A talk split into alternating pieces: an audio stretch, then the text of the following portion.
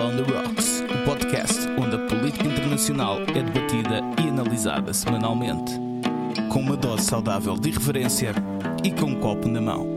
Com Cátia Moreira de Carvalho, Diogo Noivo e Alexandre Guerra. Bem-vindos a mais um episódio do World on the Rocks. Desta nova temporada, eu estou com o Alexandre e com o Diogo. Como é que vocês estão? Olá, Cátia. Olá, Cátia. Bem, e tu? Bem. Eu também estou bem. Comecei o dia com um torcicolo, mas isto vai ao sítio. um, nós hoje uh, temos um, um, convidado super especial, o nosso primeiro convidado internacional. Uh, e para tentarmos aproveitar ao máximo uh, as respostas à entrevista que ele nos deu, eu, eu acho que vou avançar então já para os brindes para não perdermos Muito mais bem. tempo e conseguirmos aproveitar ao máximo os, os conteúdos que ele, que ele nos traz. Alexandre, queres começar tu? Uh, começo o brindo esta semana ao vencedor das primárias, sim, uma espécie de primária, ou de eleições primárias na Hungria, uh, da, portanto, da oposição ao Orbán, ao Fidesz. Uh, era um processo que já estava a desenrolar há alguns meses e hum, acabou por ganhar um, um, presidente de Câmara de uma pequena cidade a sul. Inicialmente, há cerca de alguns meses, pensava-se que seria eventualmente o principal candidato seria até o próprio Mayor de Budapeste, mas ele afastou-se dessa corrida e a verdade é que este domingo, uh, enfim, naquilo que foi umas, foram umas primárias uh, disputadas por toda a oposição, portanto, da, da esquerda ao centro-direita, do centro-esquerda ao centro-direita, precisamente para encontrar um candidato capaz de vencer portanto, o Orbán nas eleições do próximo ano. Foi, foi o candidato Peter Marquisai venceu essas primárias, uh, com 49 anos, é católico praticante, tem sete filhos, não é, não é afiliado a nenhum partido, portanto é partidário, uh, mas acabou por conseguir reunir, digamos aqui, os vários interesses da esquerda à direita, até algumas digamos, mais direita mais extremada, Uh, e, e, portanto, e venceu estas primárias, estando neste momento, as sondagens indicam uma, um equilíbrio entre aquilo que será, digamos, a frente comum da oposição e o Fidesz Orbán. Uh, ainda falta muito tempo, mas há aqui uma perspectiva, há aqui uma perspectiva para de facto Orbán poder ser derrotado nas urnas no próximo ano. Portanto, o meu brinde é, é este processo democrático na Hungria da eleição de, de umas primárias do candidato da oposição. E um brinde muito bem feito, aqui é um junto. Um, Diogo, queres avançar tu? Sim, o meu brinde esta semana é com bebida contrafeita. Eh, porque esta semana se assinalam 10 anos, uma década, do cesse definitivo ou do fim definitivo da organização terrorista ETA. Eh, este fim não foi o fim definitivo, a ETA acabou por se dissolver só em 2018, mas foi, enfim, há 10 anos que a organização disse que terminava e cito a sua luta, a sua luta armada. São 10 anos de ausência de violência no País Basco, o que é positivo, mas nem tudo é bom na medida em que as ideias da ETA, o ódio étnico, Uh, uh, o entendimento sectário da vida política é, enfim, permanece bastante vivo no partido uh, herdeiro da ETA, o EHBLU. E hoje, segunda-feira, dia 18, é supostamente um dia histórico, porque o líder do EHBLU, Arnaldo Otegui, terá pedido perdão às vítimas da ETA uh, e dito que a ETA nunca deveria ter acontecido. Bom, acontece que, embora alguns jornais digam isto, lendo a declaração de Arnaldo Otegui, nada disto foi dito. A palavra perdão ou sinónimo de perdão não consta no discurso e, em boa verdade, ele não diz nada de novo, é apenas repisar outras coisas que já disse, recorrendo enfim, subterfúgios para evitar condenar o que foi o terrorismo da ETA e, não satisfeito com isto, plagiou hoje um discurso feito pela ETA em 2018. Ou seja, ele acaba por usar as palavras da própria organização terrorista para supostamente pedir perdão. E, portanto, passaram 10 anos e esta semana assinalam-se esses 10 anos do fim da violência terrorista, eh, mas os herdeiros da ETA continuam sem pedir perdão, apesar de hoje terem ensaiado supostamente um dia histórico eh, com um perdão que não foi pedido. É, isso é realmente esquisito. Eu não sabia disso e isso é muito importante trazer para aqui hoje. Uh, porque ainda faz parte da nossa atualidade, está bem presente ainda uh, aqui em Espanha, aqui ao lado, e portanto o efeito de ah. contágio às vezes até pode acontecer, a normalização desse discurso. Uh, eu, eu, eu, vou ser telegráfica no meu brinde e também tocar ali um bocadinho no, no terrorismo Um, eu não trago bem um brinde até, eu trago mais um copo internado, uma expressão que o Diogo já cunhou aqui uma vez. Eu falo dos uh, Warriors of Kazaristan, ou enfim, em português, os guerreiros do Kazaristan, no Afeganistão, ao que parece, isto é muito recente, ao que parece eles são uma milícia xiita que se apresenta como combatendo os talibã e também o Daesh no Afeganistão e eles são um novo grupo que emergiu deste conflito, do, do caos, enfim, que existe no Afeganistão.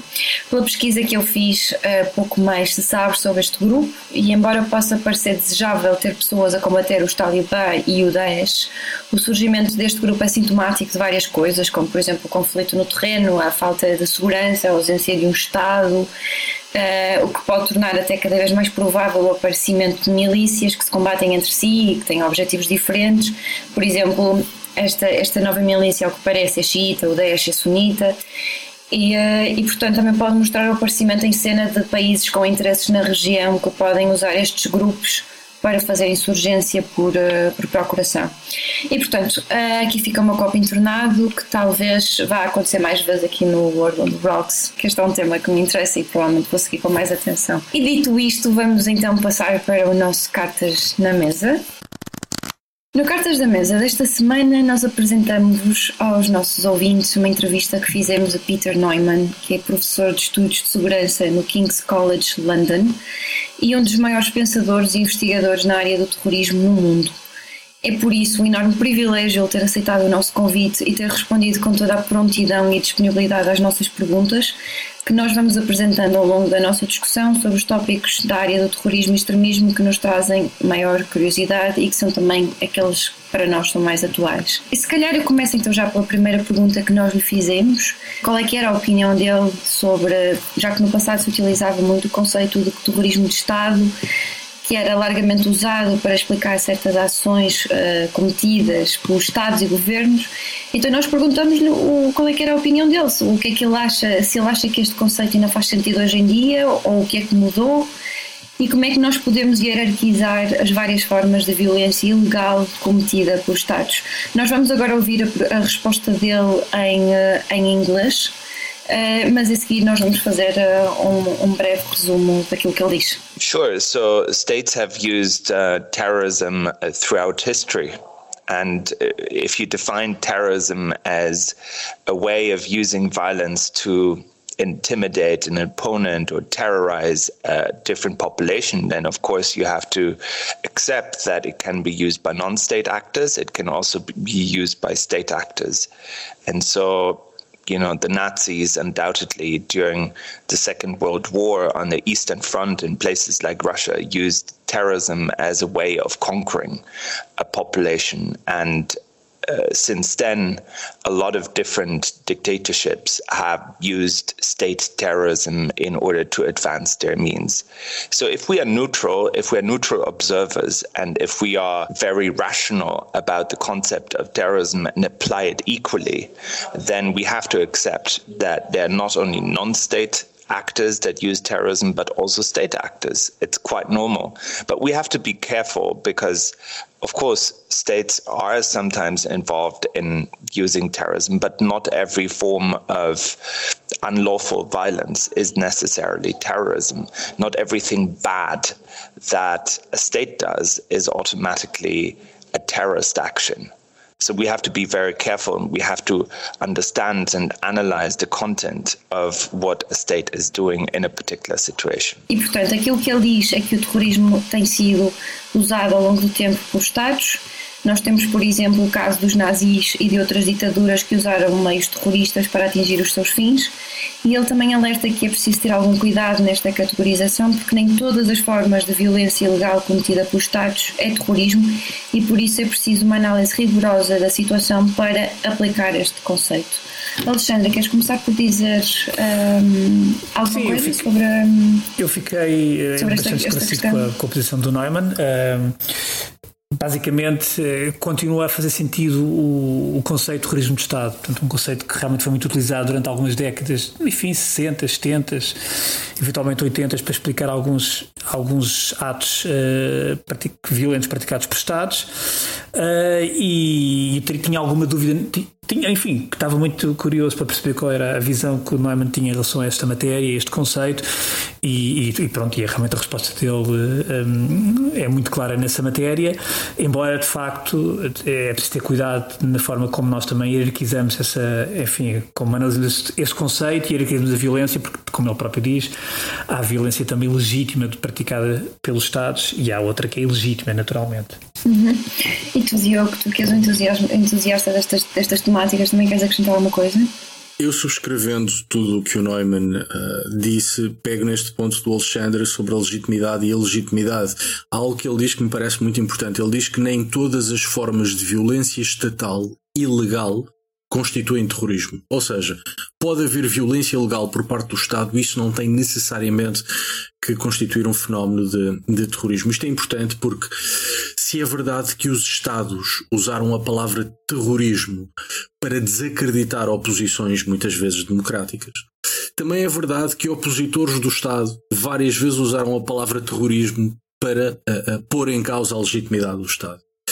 E, portanto, se é verdade que muitos grupos ou partidos acusados de terrorismo, no fundo, não são terroristas, também é verdade que há muitos Estados acusados de práticas de terrorismo quando, na verdade, não o cometeram. E, portanto, do ponto de vista conceptual, a discussão é interessantíssima, mas eh, subscrevendo tudo, faria apenas esta nota de que, havendo, evidentemente, terrorismo estatal, nem toda a violência legal usada pelo Estado constitui atos de terrorismo. Acho que esse é um bom ponto. Um bom ponto, sim senhor. E, uh, e há uma coisa que eu também só queria acrescentar que é esta é uma questão que tem intrigado muito os investigadores na área do terrorismo. Há autores que defendem a existência deste conceito, há outros que não. Uh, alguns grupos jihadistas têm sido usados por países para cometerem ataques terroristas em nome desses países. O Hezbollah, por exemplo, é um grupo jihadista e o Irão, eh, enfim, são um exemplo de, de exatamente desta, desta prática.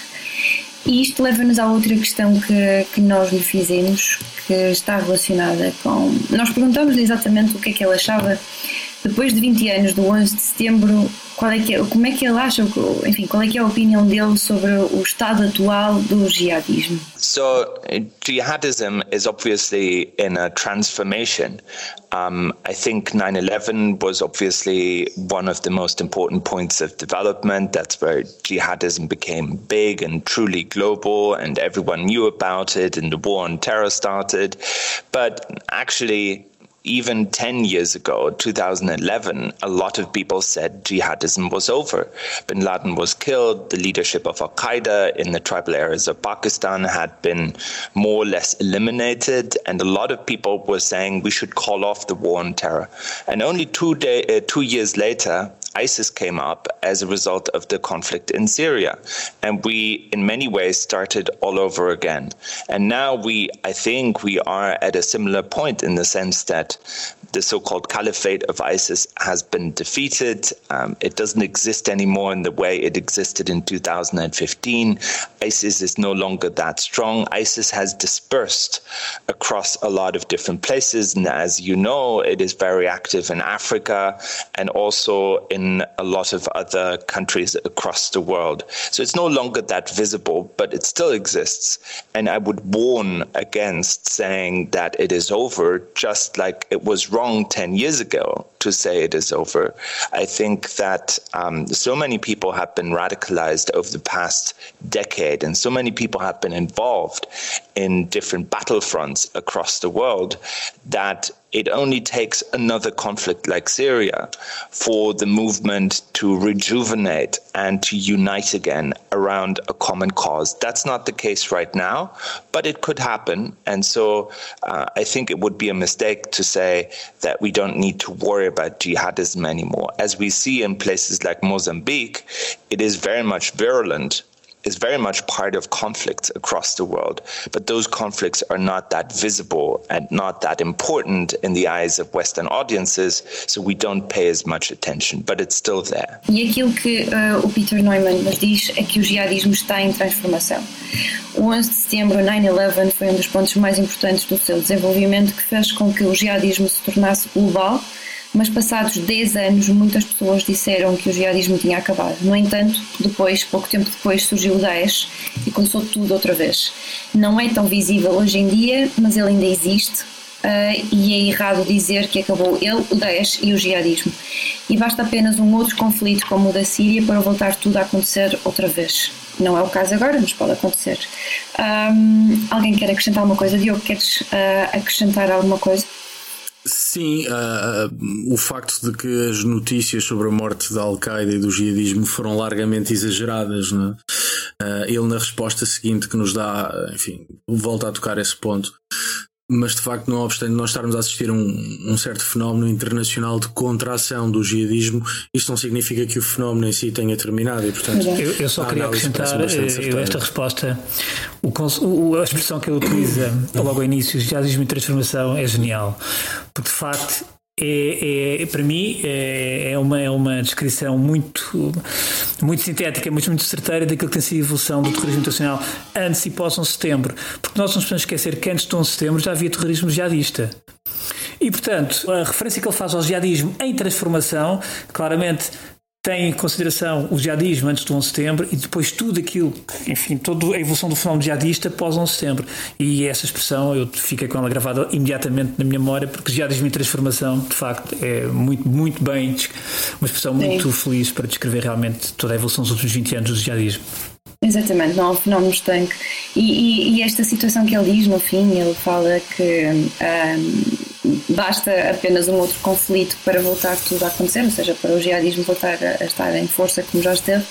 Nós perguntamos se ele achava que o Afeganistão era um palco um, para isso, um palco por excelência para isso acontecer, Muito dado o conflito que existe agora, e esta foi a resposta que ele nos deu, exatamente, sim. So I think that uh, the situation in Afghanistan is very much in flux and we don't yet know what's going to come out of it. I personally I'm a little bit more relaxed about Afghanistan than most people. I do think that um, Afghanistan became a safe haven for jihadists in the 1990s because they had no alternative. There was no other place for Osama bin Laden to go to where he could live fairly safely and where he could operate. Nowadays, jihadists have a lot of places to go to that are much more convenient than Afghanistan. They can go to Libya, they can go to northern Syria, uh, they can go to ungoverned spaces across the African continent. Afghanistan by comparison, is one of the least convenient, most inconvenient places. The living conditions are really harsh. And it's not a place, if I was a jihadist and I was looking for a safe haven, I don't think I would go to Afghanistan. I think there are a lot more options available now than there used to be in the mid 1990s when Osama bin Laden went to Afghanistan. Enfim, aquilo que o Peter Neumann nos diz é que a situação ainda incerta. Ele, eh, está, ele diz, diz-se confiante mais do que a maior parte das outras pessoas. Uh, ele diz que o Afeganistão foi um santuário nos anos 90 porque Osama Bin Laden não tinha outra alternativa, mas que hoje em dia os jihadistas têm sítios tão ou mais interessantes que o Afeganistão, como por exemplo a, Líbia, a Síria e outras zonas em África, e portanto ele, ele até diz que se fosse jihadista que não uhum. iria para o Afeganistão porque é um sítio inconveniente, porque as condições de vida lá são muito difíceis. Isto é muito curioso, não é? Porque aquilo que nós vemos é muitas pessoas a provoarem o fim uh, enfim, o fim da paz não é? e, uh, e o ressurgimento do jihadismo precisamente por causa do Afeganistão e vemos esta resposta dele. Sim, eu acho que não, não, ele não se refere tanto ao fim da paz, ou seja, ele, ele não se pronuncia sobre a paz no Afeganistão, pronuncia-se é o Afeganistão enquanto plataforma jihadista, novamente, de lançar jihadistas para o resto do mundo. Eu talvez esta seja a única pergunta onde, onde não estou perfeitamente alinhado com ele. Aliás, ele diz que está mais confiante do que a maioria. Eu estou, evidentemente, na maioria. Uhum. Não, estou, não estou muito confiante. Um, mas acho que é uma resposta contraintuitiva e que tem alguns bons pontos. Ou seja, um, que se nos anos 90 o Afeganistão era basicamente o único território ao qual estes movimentos podiam recorrer, hoje em dia existem muitos mais territórios uh, dos quais uh, estas organizações podem enfim, podem usar. Uh, a Al-Qaeda e a forma como a Al-Qaeda se transformou no pós-11 de setembro é de resto um exemplo disso. Uh, e portanto aqui estou menos alinhado, mas acho bastante interessante a, a, forma como, não só a resposta que deu, mas a forma como, como a justifica. Eu aqui, tô, tô, eu aqui estou totalmente alinhado com o Diogo na, no seu desalinhamento com o Peter Neumann nesta resposta. Eh, eu também não tenho essa certeza, enfim, a, talvez a visão que ele tem em relação ao Afeganistão, eh, mas a resposta que ele dá é muito interessante eh, para justificar e de facto nunca tinha pensado nesse. Eu nunca tinha pensado nesse prisma sobre esta matéria, sobre aquilo que é em termos de santuários para grupos de novos santuários, e, e, mas a resposta dele realmente tem muita racionalidade, embora eu, eu realmente não sei se o Afeganistão não possa vir a ser um excelente sítio para, para vários grupos se instalarem, até tendo em conta a dimensão do território, enfim, os, uma série de fatores que nós aqui falámos e voltaremos a falar. E os fatores históricos? Sim, os fatores históricos e depende muito da estabilidade do novo governo talibã. Se o governo talibã conseguir de facto alguma estabilidade política, se conseguir um controle efetivo sobre o território, enfim, as condições reunidas nos anos 90 estarão novamente reunidas uh, em território afegão. Mas, é, mas uma coisa estou de acordo com o Peter Neumann, ou seja, é ainda tudo muito incerto, estamos ainda longe uh, de ter uh, elementos para, para opiniões definitivas sobre este assunto. Exatamente. Eu, eu nesta questão também faço frente com vocês, com, ao Peter Neumann e também acho que, que enfim, que se calhar a situação pode não ser assim tão otimista como, como ele está relativamente a esta questão. E, eh, e, e, enfim, e partimos então para a outra questão que é o que é que ele espera que aconteça ao Estado Islâmico no futuro, não é? Já que, enfim, uh, o Estado Islâmico parece que está adormecido, o que é que ele acha, nós perguntamos o que é que ele acha que vai acontecer então ao Estado Islâmico. Uh, vamos ouvir a resposta dele. I think um, it's uh...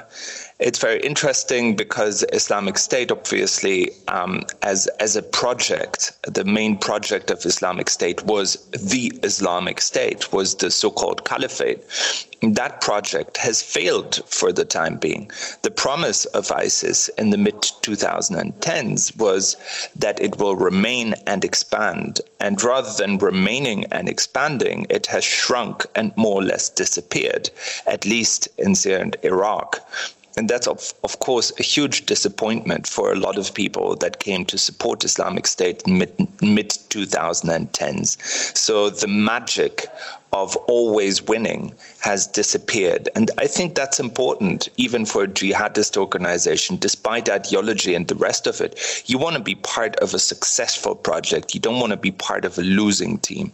And unless ISIS somehow manages to come back in a massive way, um, I think ISIS is really in trouble. However, I think we need to distinguish. ISIS is an organization. Jihadism is a set of ideas. So a lot of people that no longer support ISIS, the organization, may still essentially support jihadism as an ideology. And maybe they will find another organization that embodies these ideas in a much better way than ISIS used to do, just like ISIS kind of replaced Al Qaeda. There may be another organization that doesn't even exist yet that will replace ISIS. So I, I'm quite pessimistic when it comes to ISIS as an organization. But when it comes to jihadism as an ideology, I think it will continue to exist and it will mutate and it will be reflected uh, in different types of organization. Aquilo que ele, que ele nos diz é que o Estado Islâmico era por, por si, o Estado Islâmico era o califado e o califado falhou, pelo menos por enquanto. Uh, o projeto, ele diz que este projeto encolheu e quase que desapareceu e portanto isto foi um grande desapontamento, uma desilusão para, para os militantes e para os apoiantes do Estado Islâmico. Um, e o fim de, isto também corresponde ao fim da dinâmica de Vitória que desmobiliza apoio e portanto porque obviamente ninguém quer pertencer a um projeto falhado mas importa distinguir uh, o Estado Islâmico do jihadismo. Um, que não apoiem o Estado Islâmico não significa que tenham deixado de ser jihadistas. Isto é obviamente porque a ideologia mantém-se. Um, e talvez uh, o ex-ISIS venham a apoiar outra organização que pode até nem existir no momento e portanto um, ele diz que também não confia no êxito do, do Estado Islâmico. Isto é uma questão interessante. Este último, este, um dos últimos pontos que ele diz que é talvez os ex-ISIS, ou seja, os ex-militantes apoiantes do Estado Islâmico venham a apoiar outra organização que agora pode até nem existir. Isto vai muito em contra aquilo que ele diz, que o jihadismo está em transformação e, portanto, não estamos livres de surgir um outro grupo terrorista uh, uh, no futuro e que cause muitos destaques, como por exemplo ninguém estava a contar com o Estado Islâmico ou o Daesh e ele surgiu e portanto isto pode vir realmente a acontecer. Sim, não sei se tu te lembras, Kátia, uh, nós os dois estivemos numa conferência no IDM, precisamente a assistir ao Peter Neumann, numa Sim. conferência dele há um ano. Não, não, há mais de um ano. Não, não, dois. foi em dezembro de 2018, vai fazer quase pois, três anos. Muito bem, a pandemia fez com que eu perdesse completa noção da passagem dezembro, do tempo. Foi início de dezembro, e, e nessa conferência ele disse algo muito interessante, que foi o próximo Osama Bin Laden, muito provavelmente neste momento está de calções a jogar à bola num qualquer recreio escolar. Uh, ele, ele, de facto tem esta noção de que uh, uh, não só o jihadismo não desapareceu, como a capacidade de surgirem novas organizações que capitalizem o trabalho e o radicalismo deixado pelas organizações que entretanto vão desaparecendo, mostra mostra que uma, uma convicção da parte dele, uma certa perenidade do fenómeno jihadista e isso parece-me parece interessante e parece-me, sobretudo, como advertência. Acho que é uma advertência muito interessante. Depois, pareceu-me curioso também, embora sendo a absoluta verdade, é que nós pensamos em jihadistas muitas vezes como gente obstinada, gente ultra radicalizada, gente que está disposta a tudo pela sua ideologia mas ninguém quer pertencer a uma equipa que perde. Ou seja, a lógica de não querer pertencer a um projeto falhado é algo uh, comum a todas as pessoas. E, o, e, no jihadismo, não obstante, enfim, uh, uh, o radicalismo quase milenarista deste tipo de movimentos, a verdade é que toda a gente quer estar na equipa que ganha. E, e, e isso eu acho que é uma, um, um fator que explica muito bem a lógica de abandono do ISIS e de outras coisas. E acima de tudo, é preciso ver que no, naquilo que é, digamos, o grande movimento jihadista, enfim, no sentido mais, mais lato, tal como o Diogo estava a dizer, há uma certa competição um, dentro desse movimento, uh, que muitas vezes é, é, mais ou menos visível, depende das circunstâncias e da época que vivemos. Mas esse, essa competição existe entre diferentes movimentos, aliás, nós, obviamente sim. Nós temos visto, aliás, bons exemplos uh, relativamente a essa competição, mesmo que o inimigo seja comum. E, portanto, uh, o Norman claramente tem a noção de que estes movimentos não são estáticos aparecem uns, depois aparecem outros, há incidências, uh, há transformações e, portanto, temos de ter isso em consideração porque a Al-Qaeda foi. Apareceu há uns anos, agora mais recentemente o Estado Islâmico e daqui a uns tempos aparecem outros, como aliás têm aparecido outros movimentos com mais ou menos, digamos, relevância, portanto, e com caráter mais ou menos regional uh, ou transacional, enfim. Essa, essa, essa, essa questão que o Diogo trouxe sobre aquilo que ele disse em 2018, que eu confesso já não me lembrava, que o próximo Osama Bin Laden pode estar de calções a jogar à bola, isso fez-me lembrar a questão dos campos de detenção na Síria, dos, das mulheres e das crianças e, e também de alguns uh, apoiantes do Estado Islâmico. Portanto, as pessoas estão ali confinadas, não há, não há nenhum trabalho de prevenção ou de desradicalização a ser feito, portanto, a ideologia está ali toda a fervilhar eles estão-se a alimentar uns aos outros e isto pode correr muito mal no futuro. Sim, Isto. embora Osama Bin Laden não tenha crescido num campo de refugiados, é, não no mais opulente luxo uh, que existia na Arábia Saudita. Aliás, é algo muito curioso e que o Neumann escreveu em, em vários trabalhos que fez, que os líderes das organizações terroristas são sempre oriundos das classes média alta ou mesmo alta, ou seja, são sempre elites. As organizações oh, terroristas Diogo, são quase sempre fundadas por elites. Uh, não, eu só ia dizer, repara, o, quer dizer, o, o nascimento do Estado Islâmico acaba por nascer de uma, daquilo que é um, uma luta de elites por poder e por protagonismo. Quer dizer, ou seja, não nasce num bairro, de, uhum. num, num campo de refugiados uh, por uma, um sentimento de injustiça Sim. ou de raiva contra um opressor. Não, quer dizer, o Estado Islâmico nasce. Sim, mas depois também é verdade que claro, estas organizações certo. recrutam em, em, sítios como aquele que a Cátia estava a dizer. E, portanto, talvez certo, o próximo certo. líder não esteja num campo de refugiados, ou se calhar até sim, porque muda a natureza das organizações terroristas futuras e as elites, os fundadores deixam de vir. Exatamente, deixam, democratizam-se e deixam de vir das elites e passam a vir das classes mais baixas também. Um, mas de facto é curioso como, por enquanto, uh, o terrorismo continua a ser um assunto de elites. Sim, mas vocês reparem que o primeiro, o líder da Al-Qaeda no Iraque, que foi o que deu origem ao Daesh, ele era, era o Al-Zarqawi, da Jordânia, e portanto ele não vinha de nenhuma elite ele, Sim, ele, ex-presidiário, aliás. Ele, exatamente, ele era uma pessoa que tinha um passado de criminalidade, pequena criminalidade e até acho que alguma criminalidade violenta. Sim, portanto, sim. Ele Mas não vinha de nenhuma elite, ele foi capaz de mobilizar a, a, as pessoas para, enfim, para, para aquela, aquele Isso é branch é da Al-Qaeda. E depois, é e depois quem tomou o lugar, quem tomou o lugar, isto é, quem, quem o sucedeu mais tarde, porque ele morreu em 2006, foi o Abu Bakr al-Baghdadi e esse aí já tinha um doutoramento em estudos islâmicos na Universidade de Bagdade, do Iraque e por aí fora. Portanto, já, Mas já. é curioso que o fundador uh, do Estado Islâmico, muito embora fosse um ex-presidiário, não fosse classe alta, etc., a verdade é que quando ele funda Exatamente. o Estado Islâmico, ele pertence não só a uma elite Política, militar, mas a uma elite política e económica também. E portanto, no momento em que ele se distancia da Al-Qaeda Claro. e funda o Estado Islâmico, já é um homem detentor de um poder assinalado. Ah, Aliás, sim, são, sim, são divergências, do ponto de até vista acabam por ser político, do ponto de divergências vista económico políticas, no Iraque, assim, se é não é? utilizar isso, esta expressão no movimento terrorista, Sim, sim. acabam por ser divergências Sim, sim, políticas, de poder, de projeto, que acabam por também levar a uma divergência, uma, uma cisão, quer dizer, uma, uma a criação do Estado Islâmico, na verdade. Certo, certo. Ahm, e acho que passamos então para outra pergunta, que é, enfim, já que ele diz que o jihadismo não acabou, eh, que está em transformação, nós perguntamos-lhe então quais é que são ahm, as maiores ameaças para a Europa eh, nos dias de hoje, enfim, na Europa, o mundo ocidental, e quais as estratégias é que podem ser implementadas para combater estas ameaças. So I think there are two um, big threats and an emerging threat. There are um, two big threats in terms of extremism that are jihadism and that are far right extremism. I think for most European societies, or at least Western European societies, those will remain the biggest structural extremist threats for the next years, if not more, uh, for the next decades. And as Western societies, we have to somehow manage to keep them un- under control at the same time, not least because they are also. Um, egging each other on. They are benefiting from each other. There's a relationship between them. Um, and then there's a new and emerging threat, which I think we've seen over the course of the so called pandemic, where people have mobilized against lockdown measures, against vaccination, and there has been a lot of attraction to conspiracy theories. Uh, people are going on the streets, they're protesting, they're seeking confrontations with the state. They don't believe anything that the state is saying.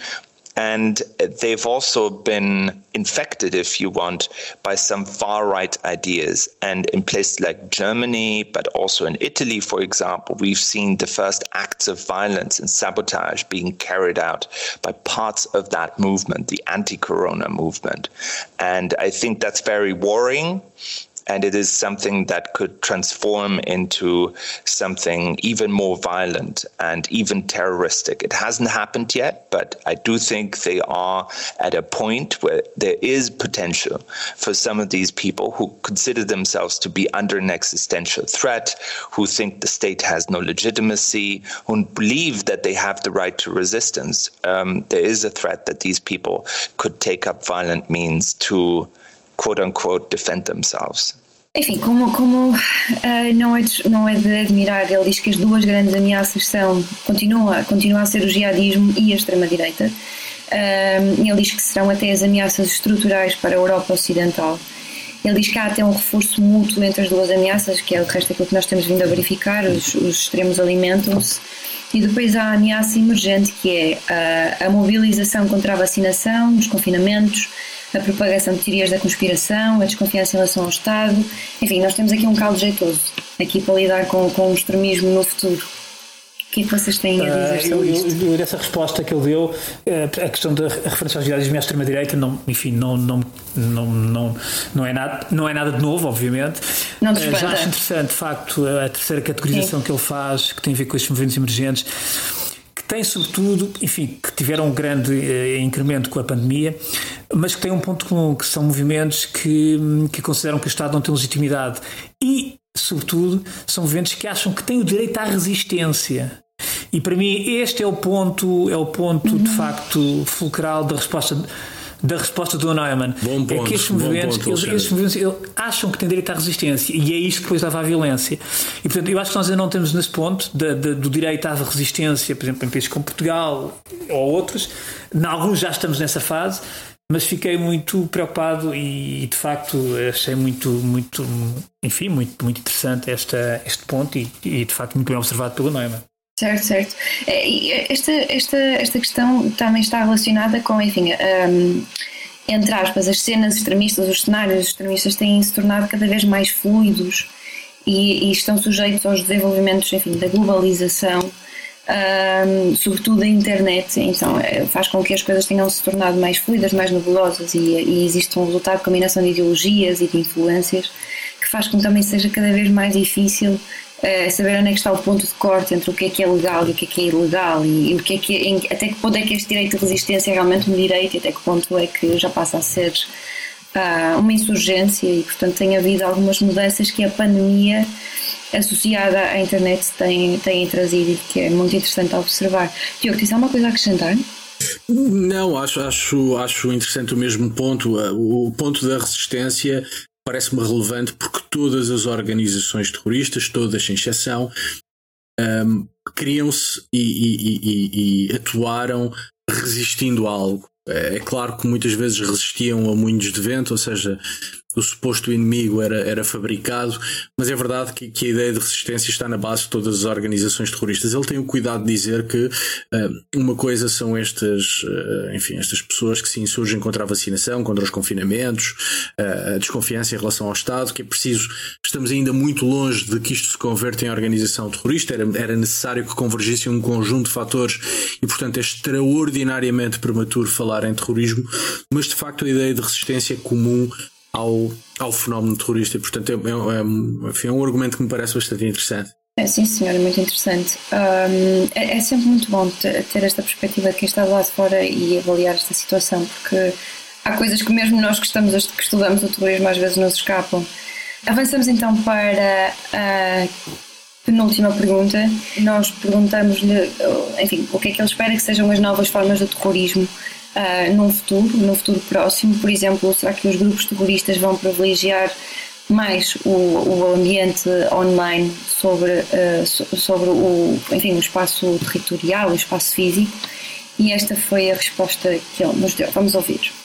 What we've already seen is, of course, that the online environment, the internet, has been a game changer uh, for terrorist organizations. It's allowed them to become transnational much more quickly. It's allowed them to radicalize and recruit in different languages, to propagate their ideas, and to be present much more quickly than it used to be the case.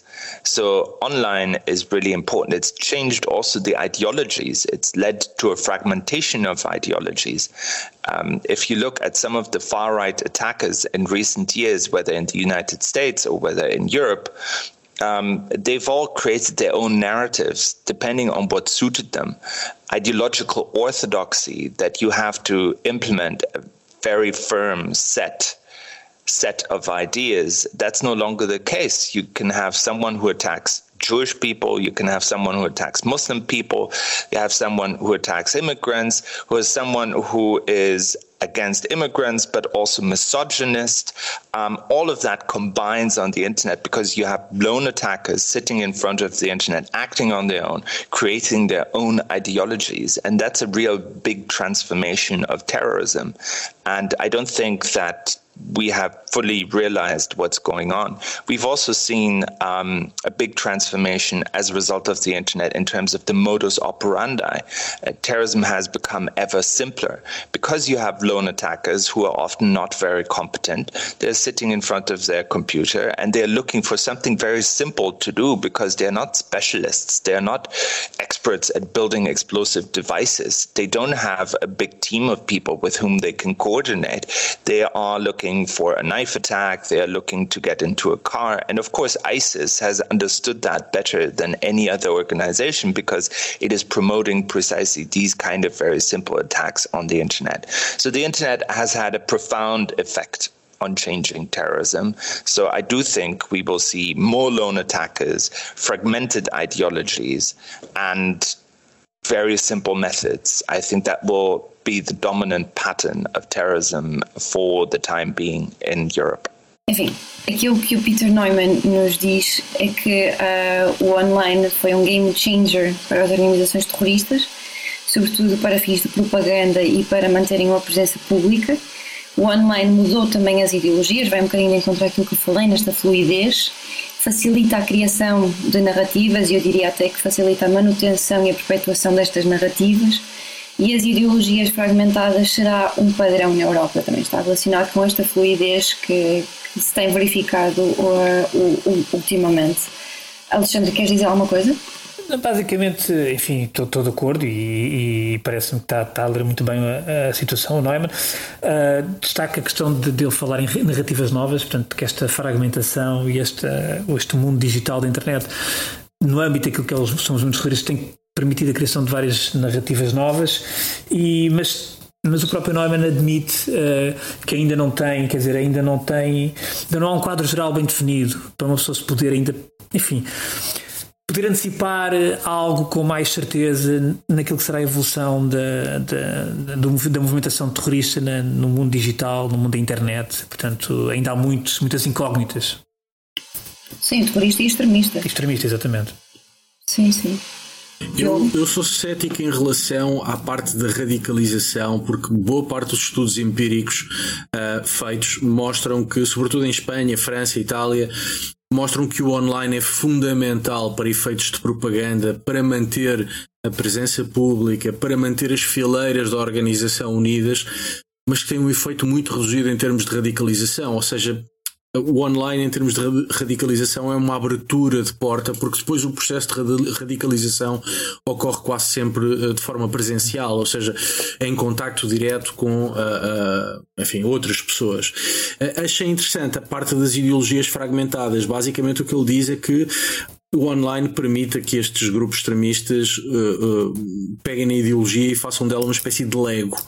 Ou seja, cada um uh, pega na sua ideologia, constrói uh, a, consoante aquilo que lhe dá mais jeito uh, e, e, e, o que se calhar fará com que se torne muito mais difícil falarmos em terrorismo internacional, porque se cada vez mais há fragmentação dentro de um mesmo campo de extremismo e dentro de um mesmo campo de terrorismo, se essa fragmentação for muito acentuada, será difícil falar em fenómenos internacionais. E, portanto, acho que é um daqueles aspectos a ter em conta um, no futuro, porque pode de facto mudar uh, uh, o panorama uh, do extremismo e do, e do terrorismo. Eu concordo com o que tu disseste sobre a radicalização. E os estudos que mostram que a radicalização requer normalmente a parte presencial, assim, a consolidação, quanto mais não seja a consolidação, mas aquilo que se tem vindo a ver, um, sobretudo desde o início da pandemia, é que até isso está a mudar porque há cada vez mais pessoas que se, basta terem acesso a um computador e radicalizam-se claro. online e, e, muitas vezes isto agora é outra coisa nova que também estamos a assistir, que é este processo de estar associado a problemas de saúde mental, que até agora era muito pouco presente, muito, muito era pouco marginal, presente. Era residual, exatamente. O, o terrorismo é um, é um fenómeno, ainda continua a ser um fenómeno coletivo uh, de grupos, mas aquilo que nós começamos a ver cada vez mais é que há muitas pessoas que se radicalizam online, uh, inserem-se em comunidades virtuais e vão-se ali reforçando umas às outras, alimentando a ideologia umas às outras e às vezes basta alguém ter um problema, uma psicopatologia qualquer, basta às vezes até um desajustamento social para que uh, a coisa possa correr mal e, é aí que nascem depois e ocorrem uh, os crimes praticados pelos lone actors, os atores solitários. Um, e, e, portanto é mais uma, uma das questões em que o, o extremismo está, está a mudar. Uh, não sei se querem acrescentar mais alguma coisa em relação a esta questão. Não, eu só acho que, eu só, só pegando só em estudos, é, esse é um tema interessante, mas eu acho que é, preciso separar um pouco aquilo, o que é radicalização e depois as consequências de, em termos de violência mental ou física. E isso é que acho que ainda é preciso estudar bastante um, nesses novos fenómenos de radicalização muito focados no online, acentuados com a pandemia, porque aí penso que ainda não há muito, quer dizer, não há praticamente nenhum estudo sobre isso a nível internacional que se Sim, porque não houve tempo não houve em relação começa a, a ver. ainda claro, não houve sim, tempo. Sim, come, começa, começam agora a surgir uh, algumas coisas. Eu posso já adiantar que estou a escrever um artigo para a Running que se toca muito nestes, ah, é? novos, nestes novos desafios que hum, várias coisas que até que o Neumann fala da fragmentação, isso eh, são coisas que foram todas identificadas este ano, uhum. no início deste ano, e portanto é tudo ainda muito recente certo, e está claro. tudo agora a começar a ser estudado. Claro. E, uh, e vamos então para a última pergunta que nós lhe fizemos. Um, nós perguntamos, deixamos a grande pergunta para o fim. Ele próprio diz que foi a pergunta mais interessante. Nós perguntávamos se um, a extrema-direita vai se tornar na quinta vaga de terrorismo internacional e esta foi a resposta que ele nos deu. Well, I think uh, despite like there's a lot of talk about the international links between these um, far right groups and I do think they've become stronger and they are more important and they're causing more violence. But a lot of the violence is still focused very much on the nation or it's focused domestically. It's coming out of domestic situations. Yes, they cooperate. Yes, they meet each other. Yes, there are transnational messaging forums, uh, but you're still talking essentially about national campaigns. And uh, I think um, that will remain the dominant mode. Is it going to be the fifth wave? I think the problem with the wave theory has always been that the four waves that David Rappaport identified, um, they always excluded far right terrorism, even though we had a lot of far right terrorism in the past. Um, if you think of Italy in the 1970s, that was almost civil war like proportions. But the far right terrorism that we saw was always typically reactionary. It was a reaction to violence from the left, or it was a reaction to ethno nationalist violence in Spain, for example. It was always a response to something else. And so it never amounted to a wave where you could say, all over the world, like with ISIS, these people are coming up and doing stuff.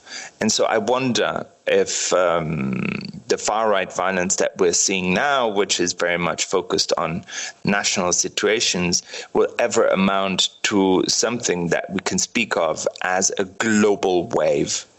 Maybe it will be. I'm, I think it's too early to tell. It depends also on, I think, what happens in America. If in America we will continue to see an increase in far right violence, there is a risk that that will spill over um, to Europe, and then perhaps we can speak of a global wave. So I don't have a definitive answer to that, unfortunately. Maybe the most interesting question that, unfortunately, I don't have an answer to. Ele diz, ele diz que, que, enfim, o modelo de Rappaport, para quem não conhece, o modelo de Rappaport uh, descreve o terrorismo moderno internacional em quatro vagas. A primeira vaga são os anarquistas, a segunda são os anticolonialistas, a terceira são a nova esquerda e a quarta uh, e a última definida pelo Rappaport, o David Rappaport, uh, é o terrorismo religioso. E, e o David Rappaport nunca contempla a extrema-direita neste modelo e ele diz que isso acontece porque a extrema-direita é essencialmente nacional, é interna e, portanto, uh, existem alguns pontos de contacto, mas uh, entre os vários grupos de extrema-direita que existem, existem alguns pontos de contacto, de cooperação, mas ainda é pouco internacional, ainda, em muitos casos ainda é um fenómeno doméstico. E a extrema-direita na Europa foi quase sempre reação à violência da esquerda ou etno-nacionalista, e por fim ele diz que tudo vai depender muito daquilo que acontecer uh, nos Estados Unidos da América. Diogo, tu tinhas muita curiosidade em relação a esta questão. Sim, tinha curiosidade, primeiro porque eu gosto do modelo do David Rappaport também eu, vagas. Também acho, acho que enquanto, enquanto modelo explicativo de um fenómeno uh, internacional e histórico, acho que é bastante interessante. Uh, e a quinta vaga, enfim, fala-se tanto de extrema-direita que se começa a especular se uh, depois desta vaga de inspiração religiosa virá a vaga de extrema-direita. Do ponto de vista quantitativo, não existem grandes dados que o mostrem, porque a violência de extrema-direita continua, por exemplo, na Europa a ser inferior em, em número, evidentemente, à violência de extrema-esquerda ou etnonacionalista ou separatista. Mas há de facto um crescimento assinalável da extrema-direita. E, e, e parece muito interessante a resposta dele, porque de facto, do ponto de vista histórico, e ele dá o exemplo de Espanha que me parece bastante adequado. O terrorismo de extrema-direita foi uma resposta ao terrorismo de extrema-esquerda e ao terrorismo etnonacionalista. E, portanto, há uma perspectiva de reação na extrema-direita, pelo menos no passado recente. No presente é diferente mas no passado recente foi sempre quase uma resposta e, portanto, muito limitado dentro das fronteiras de cada Estado. Havia pouca cooperação internacional e, nesse sentido, não foi um fenómeno verdadeiramente internacional. Um, e, e, e, esse parece-me um ponto, um ponto interessante, sobretudo porque a mim me interessa o terrorismo de um ponto de vista histórico e olhar para Portugal e para a, para a Espanha, sobretudo, e ver a extrema-direita como reação acho que ajuda a explicar algumas coisas. Por outro lado, acho que também adverte que as coisas podem mudar, não é? E que há de facto uma maior incidência de violência de extrema-direita e que, mesmo sendo muito prematuro falar em quinta vaga terrorismo é sem dúvida um, uma tipologia de violência política que deve ser tida, deve ser tida em conta. Não é? Exatamente. Sim, eu acrescentaria, eu, acima de tudo, acho que é importante distinguir, às vezes, confunde-se, confunde não é confundir-se, mas acaba-se meter tudo no mesmo saco, entre aquilo que é extrema-direita e aquilo que é violência vinda da extrema-direita. São coisas diferentes. Podemos ter um movimento de extrema-direita. Uh, naquilo que é e não haver violência. Não haver violência. Portanto, temos que separar esses, para já esses conceitos. E depois o próprio Neumann diz cuidado com as generalizações, portanto, sobre, lá está, ele próprio diz sobre essa violência.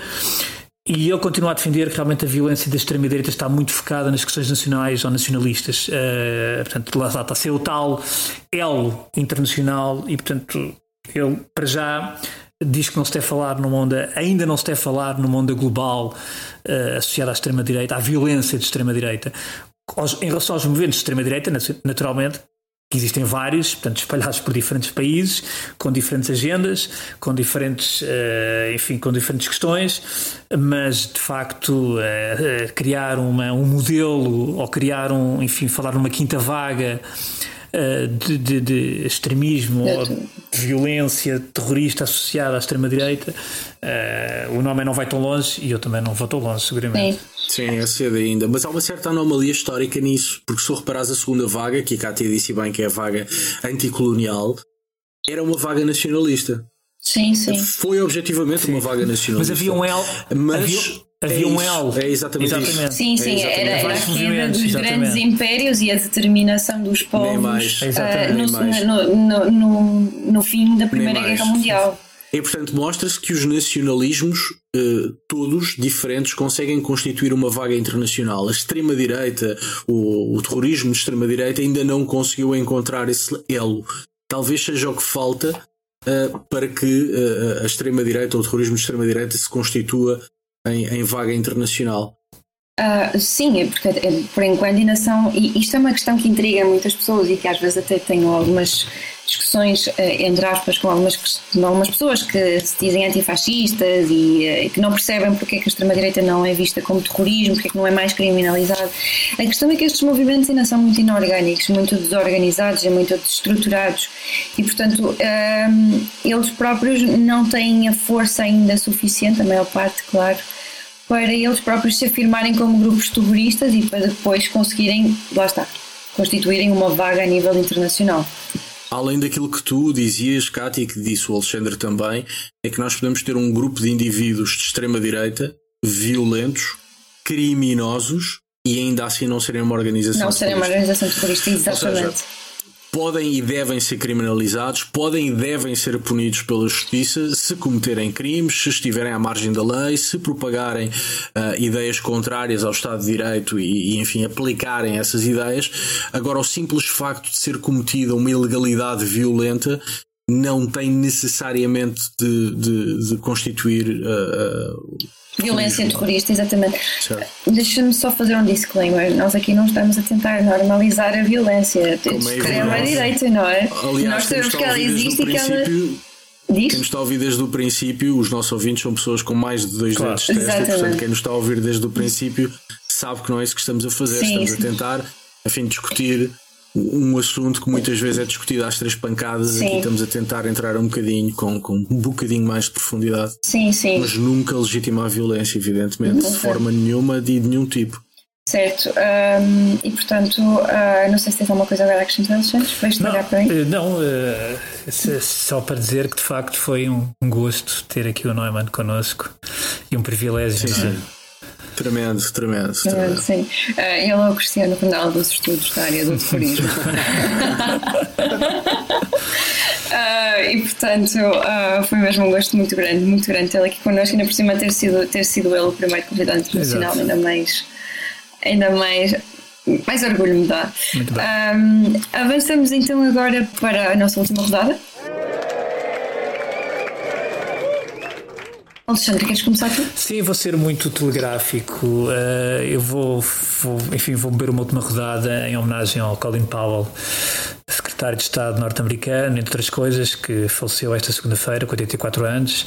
Eu, eu trago o Colin Powell porque o Colin Powell foi uma daquelas figuras que me acompanhou desde o início da minha carreira profissional como jornalista. Eu comecei a minha carreira, depois de sair da universidade, comecei a minha carreira em 2000, portanto, acabo por começar a carreira no jornalismo internacional precisamente com o mandato de George W. Bush e com o Colin Powell enquanto secretário de Estado uh, da administração de George W. Bush, portanto filho, e foi uma personagem, tal como outros, mas foi uma personagem que foi-me acompanhando e eu fui acompanhando ao longo dos anos. O Colin Powell, além de ter sido, enfim, acho que apesar de tudo foi um grande homem, é, é um grande homem, foi um grande homem, um grande diplomata, um, foi o primeiro afro-americano a ser uh, chefe das Forças Armadas, foi eh, Conselheiro de Segurança Nacional, portanto, do Reagan, foi, foi chefe de Estado-Maior das Forças Armadas já com, com o Bush, o Bush, Bush pai, portanto, estamos a ver ao, quantos anos é que ele deu na vida pública. Depois, ele em 90 deixou a carreira militar, portanto, reformou-se da carreira militar e depois voltou mais tarde à política já para integrar o governo de, de George W. Bush Filho. Eu, eu, escrevi isso no Twitter e acho que o, o Colin Powell não merece ser recordado por aquele lamentável e triste episódio que foi a sua intervenção nas Nações Unidas em 2003, que vá à guerra do Iraque. Eu assisti isso em direto e na altura eh, isto vale o que vale, mas eu, na altura olho para aquilo e achei tudo aquilo uma encenação, enfim, de mau gosto e, e, de, e, muito mal feita.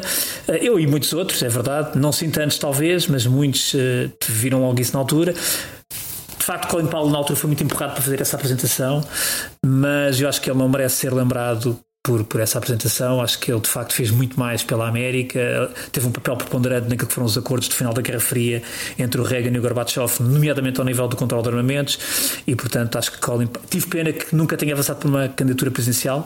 Chegou a estar perto disso, mas nunca avançou.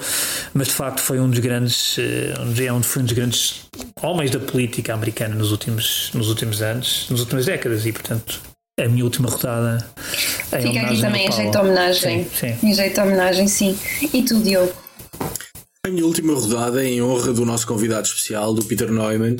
Uh, e como o Alexandre recuou, uh, recuou aos seus primeiros anos de jornalismo, eu vou recuar aos meus primeiros anos de investigador, em que li um livrinho maravilhoso chamado Old and New Terrorism, ou seja, Velho e Novo Terrorismo, publicado pela Polity Press. É um bom 2000, livro. É um excelente livro em 2009, portanto já tem uns aninhos. Eh, na área da ciência política houve um, um, enorme debate a seguir ao 11 de setembro para saber se a Al-Qaeda tinha mudado a natureza do terrorismo, ou seja, se estávamos a falar de uma nova forma de terrorismo. Houve um debate interessantíssimo onde participaram pessoas absolutamente brilhantes, uh, Martha Crenshaw, entre outros. Uh, Bruce Hoffman. O Bruce Hoffman. Um, e, e, e, o Peter Neumann foi uma das pessoas que uh, condensou e levou este debate a um patamar muito mais longo com este livro Old and New Terrorism, onde ele basicamente argumenta o seguinte: sim, o jihadismo trouxe coisas novas, mas o terrorismo enquanto fenómeno é essencialmente a mesma coisa. O livro está muito bem argumentado, com vários exemplos históricos. Sendo um livro académico, é um livro que eu creio que está ao alcance de qualquer pessoa, que, mesmo que não tenha formação académica na área, desde que tenha interesse. É um livro que está muitíssimo bem escrito e, portanto, a minha última rodada e sugestão é o livro Old and New Terrorism do Peter Neumann, publicado em 2009. Eu junto-me, eu junto-me, é um bom livro mesmo e é muito fácil de ler. Um, e pronto, e então eu termino a minha última rodada com. Eu trago mais uma banda e eu desta vez trago os Toxical, que é a banda do nosso editor do podcast, o Senhor Podcast, é uma banda de metal. Muito bem. Uh, ele já metal, tinha... eu achava que era música clássica, não é clássica. Tu és tão ingênuo. uh, e então, uh, enfim, é uma boa banda, ele já me tinha mostrado a banda dele e eu dei por mim a pensar porque é que eu não falei da banda dele mais cedo aqui no podcast, porque é muito justo e vale muito Sem a pena. Dúvida ouvirmos, um, ouvirmos a, a, banda dele porque tem mesmo uma, uma, uma, boa batida e tem ali umas vibes que nos fazem lembrar o metal dos anos 80 muito bom, muito bem conseguido. Portanto parabéns a ti senhor podcast e eh, vamos despedir com uma música deles. Adeus e até para a semana. Até para a semana, beijinhos adeus, até para a semana, um abraço